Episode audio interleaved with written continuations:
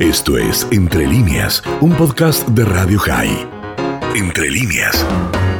Vamos a dialogar con el rabino Natán Weingortin justamente porque estamos en medio de la festividad de Pesach y en el comienzo de la cuenta del Omer. Y para quienes no lo saben o para quienes lo saben y quieren refrescar, vamos a tratar de averiguar qué es esto de la cuenta del Omer, por qué desde ahora, hasta cuándo, qué es lo que significa. ¿Cómo estás, Dani Salzman? Te saluda. No sé con quién quieres hablar, Dani, porque ah, me, que soy. Ay, me han cambiado y eras Miguel, mira, eh, soy yo el que cosa está. terrible, porque pas, pásaste a Chile, a Santiago, que es mejor que yo, el muchacho. No, simplemente, simplemente es, ah, si fueran, si fueran papeles, yo te diría que se me mezclaron, pero es simplemente una pantalla. Así que lo que se me mezclaron son los ojos. eh, y era Miel, entonces. Pues, Natán, Natán va a venir después de. Javerim, los que están escuchando, les pido que me disculpen eh, por haber ocupado el lugar de una persona importante. No, no, Natán, va a venir dentro de como media hora, así que le vamos a dar su lugar y le voy a decir que simplemente hice un intercambio de personas. Ahora sí, presento a Yerahmiel Barilka, que está en Israel. Eh, Natán está más cerquita. Yerahmiel Barilka, que es rabino, y justamente el tema es el mismo. La cuenta del Omar. ¿Qué es la cuenta del Omar? ¿Por qué contamos? ¿Hasta cuándo contamos? Muy simple, la cuenta del Homer, llamada en hebreo Sefirata Homer, es el nombre que le damos al cómputo de los 49 días o siete semanas que van entre Pesach y Shavuot. La cuenta del Homer se comienza a llevar a partir de la segunda noche de Pesach y se continúa hasta la fiesta de Shavuot, como dijimos que vendría a ser el día 50. La cuenta del Homer consiste en contar los días y las semanas que van pasando desde el primer día en el que se llevaba la ofrenda del Homer al templo de Jerusalén, que era una especie de ofrenda que consistía en una unidad de medida llamada el Homer, que era de cebada, y hasta el día anterior a la ofrenda de harina que se llevaba al templo durante la festividad de Pentecostés. Simbólicamente, dado que la cuenta del Homer liga las festividades de Pesach, en la que se rememora la liberación de Egipto, y Shavuot, que se rememora la entrega de la Torah, la cuenta constituye un lazo que une a la celebración de la libertad física con la libertad espiritual obtenida de los diez mandamientos. Entonces, eh, Dani, la cuenta comienza en la segunda noche de Pesa, según el judaísmo rabínico. Los caraítas y las sectas eseñas y otras religiones que tratan de festejar Pentecostés interpretan un versículo bíblico diferente que al final termina eh, cerca, dado que por lo general también se inicia cerca, la diferencia puede ser de algunos días. Ahora, no sé si quieres, Dani, te explico que el periodo de Homer es de semiduelo. No sé si tienes tiempo para que ampliemos un poco Te escucho, este sí, claro. Sí, concepto. Sí, sí. Eh, según nuestra norma, eh, se prohíbe cortarse el pelo, afeitarse, escuchar música instrumental, celebrar casamientos, hacer fiestas o cenas en las que haya música y baile.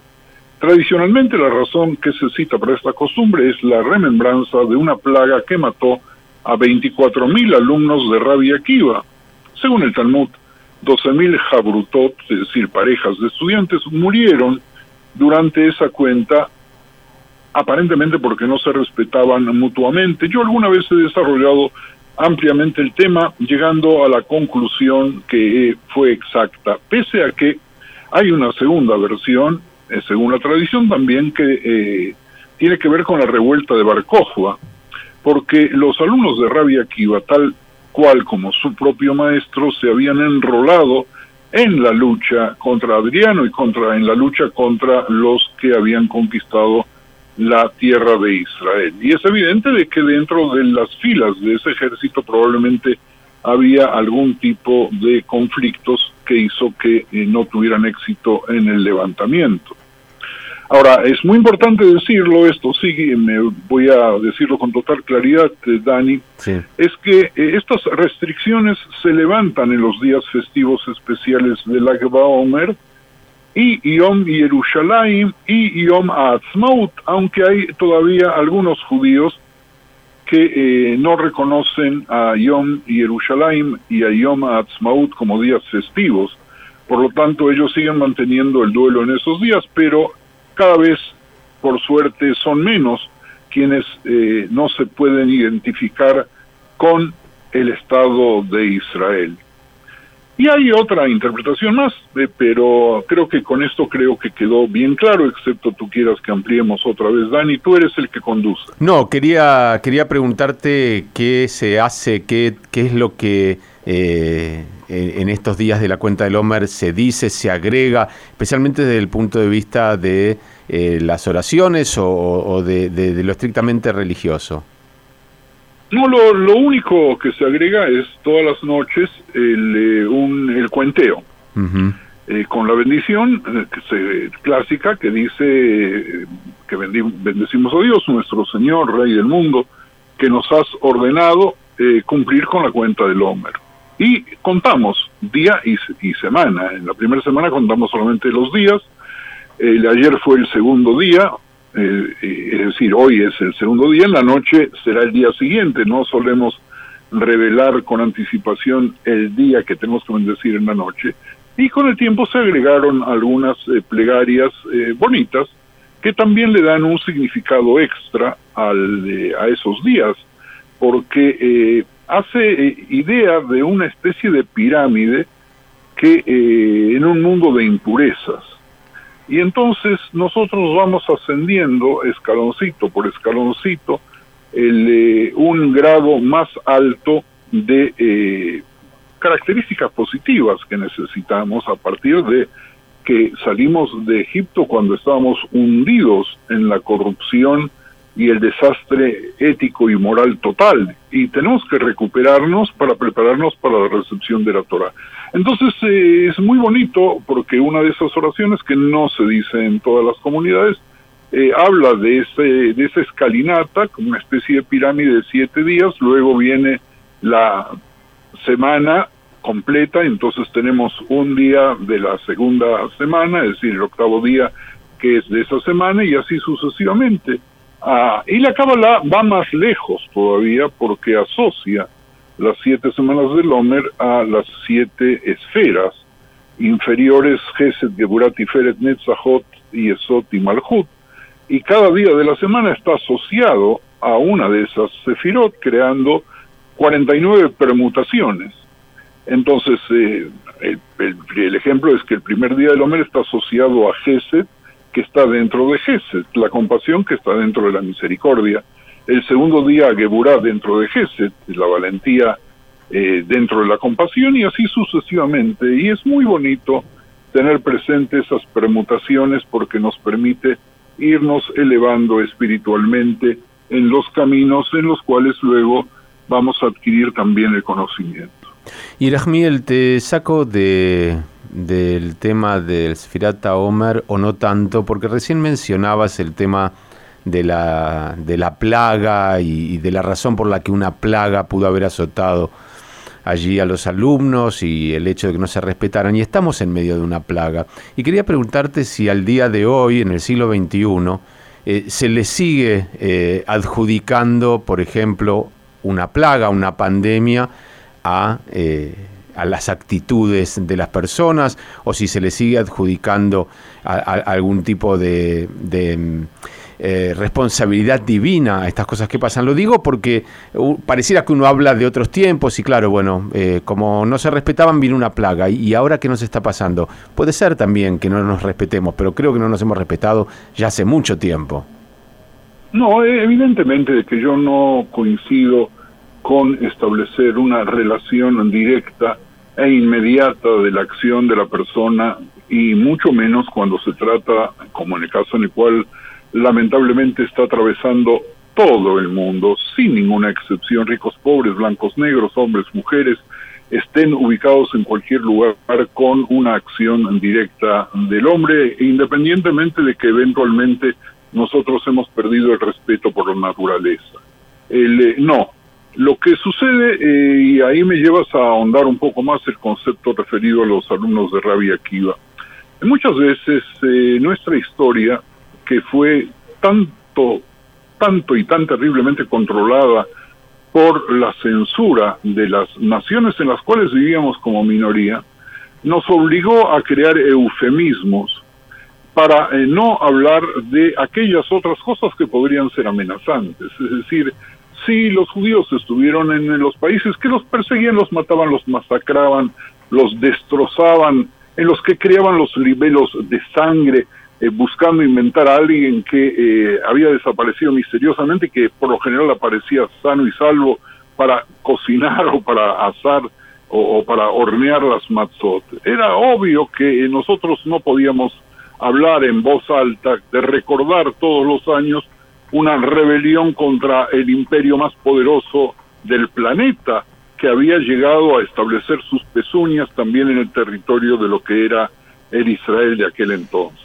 Eh, yo creo que hay algo de eso, yo creo que hay algo de eso y sí hay algo de que eh, probablemente si tú tienes un ejército y tienes eh, conflictos entre los capitanes y tienes conflictos entre el cabo primero y tienes conflicto entre los soldados, el, por las raciones, por la ropa, por el armamento, por lo que fuese, en esas condiciones no puedes ganar ninguna guerra. Así que vamos a poner o tratar de poner las cosas en su lugar.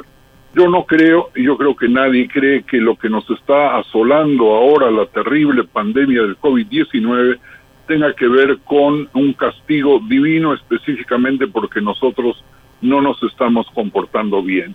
Que no nos estamos comportando bien es absolutamente cierto. También nos estamos comportando muy, pero muy mal con las vacunas de la pandemia. Y no es ningún secreto de qué manera en tantos lugares desgraciados se cuelan para poder coger las vacunas que no les corresponden por tiempo, porque están acomodados con el gobierno de turno o por las razones que fuesen.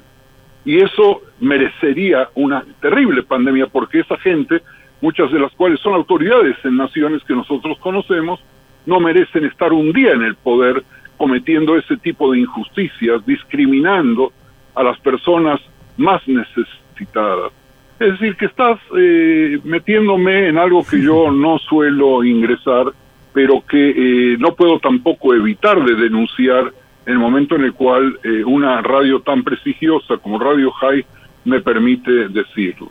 ¿Sabes por qué, Yerajmiel? Lo pienso porque cuando hablamos en Pesach de liberarnos de la esclavitud, de la opresión, eh, y cuando nos toca hablar de plagas, también en Pesaj hablamos de plagas y de pandemia en este caso. Digo, a veces se nos van mezclando las cosas, pero yo creo que la verdadera plaga de la humanidad eh, no, no es el, el, COVID, eh, son las cosas que hacen que haya tantos pobres, que haya tantas personas sin acceso a la educación, que haya tantas personas sin acceso a la alimentación. claro, no, no, por eso digo, por eso digo, es, es ese tema de la corrupción, finalmente es el mismo.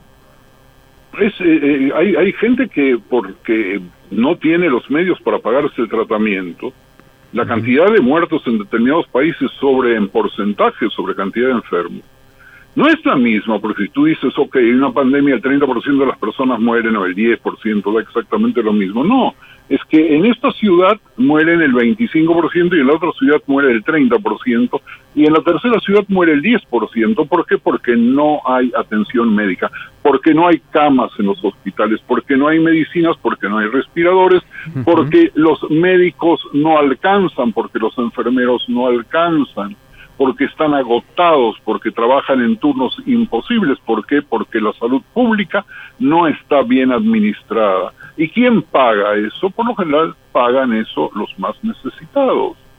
Así que hay una ligazón especial entre todos estos elementos que a mí en lo personal me afectan psicológicamente y me sacan de quicio. Irachmiel, siempre es un placer charlar contigo y justamente aquí en el medio de Pesaj eh, es, eh, realmente un gusto poder saludarte, desearte a vos, a los tuyos allí, Haxameach, Moadim Lesimha y que estemos todos bien. Ojalá, en primer lugar, que todos estemos sanos y los que están enfermos ahora puedan salir sin secuelas ni a corto ni a largo plazo y que tengamos fuerza para poder festejar el fin de Pesach. En Modible Simha, amigos de Radio High, también para ti, Dani, y tu familia, y para todo el equipo maravilloso de Radio High, y eh, que vamos a festejar nuevamente el viernes y sábado, el, eh, y en la Gola ustedes tendrán un día más. Gracias. Era el rabino Yerahmi el Barilka desde Israel. Esto fue Entre líneas, un podcast de Radio High. Puedes seguir escuchando y compartiendo nuestro contenido en Spotify, nuestro portal radiohigh.com y nuestras redes sociales. Hasta la próxima.